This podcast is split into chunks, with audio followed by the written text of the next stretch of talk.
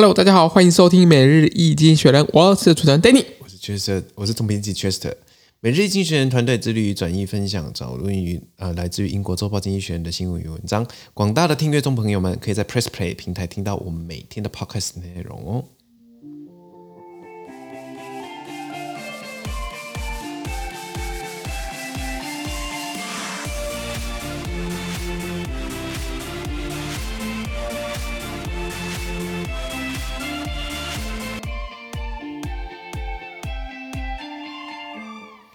我们今天来看到的是经济学人截取所有的新闻。我们看到的是十二月九号礼拜五的新闻，而这天的新闻同样也会在我们的每日一经济学人的 Press Play 第一零六五一零六九波里面哦。是的，首先我们看到的第一则新闻：美国联邦贸易委员会守护着商业的竞争。它的英文是这样的：U.S. Federal Federal Trade Commission safeguard competition。OK。这就这个新闻主要是在讲说，就是微软的。我们在之前也有提到嘛，微软用呃四百九十亿美金要去收购东视暴雪的这样子一个软体的公司。那当然，这个呃很多人这个像是这个美国联邦贸易委员会呢，就有点这样子诶，有有点疑虑了。他们觉得说，好像如果今天买下来之后呢，就是它的游戏就只能上架到那个 Xbox 上面。那如果没有买 Xbox 的伙伴跟消费者呢，就没办法去去去用这样子的一个游戏。所以这件事情他们有点疑虑。那我们看后续怎么怎么会发生。好，看到下一则新闻。今天的第二则新闻：中国 feat. 呃，沙乌地阿拉伯，China feat. 呃，Saudi Arabia。 OK 啊，这个呃，中国现在真是呃，这个很多内政问题啦，不管是防疫的啊，或者经济衰退啊等等的这样子议题，那这个习近平最这样，当然最好就是飞到其他国家去取暖，不是、就是去做国事访问，希望在呃其他的呃领域上做建树。他现在飞到的沙乌地阿拉伯，那沙乌地阿拉伯一直长期以来都是美国在中东的呃最这个最有强而有力的这样子一个一个盟友啦，应该这么说。那他呃。呃，到底中中国来来到沙乌地阿拉伯能够谈成什么？然后对于美国什么影响呢？让我们继续看下去。好，看到下一则新闻。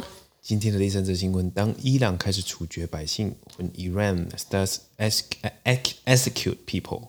Execute people, right? OK，好，我们看能不能听到，就是在呃九月份左右吧，这个所谓的这个头巾的这样子一个议题啊，一直烧烧延烧延烧到现在。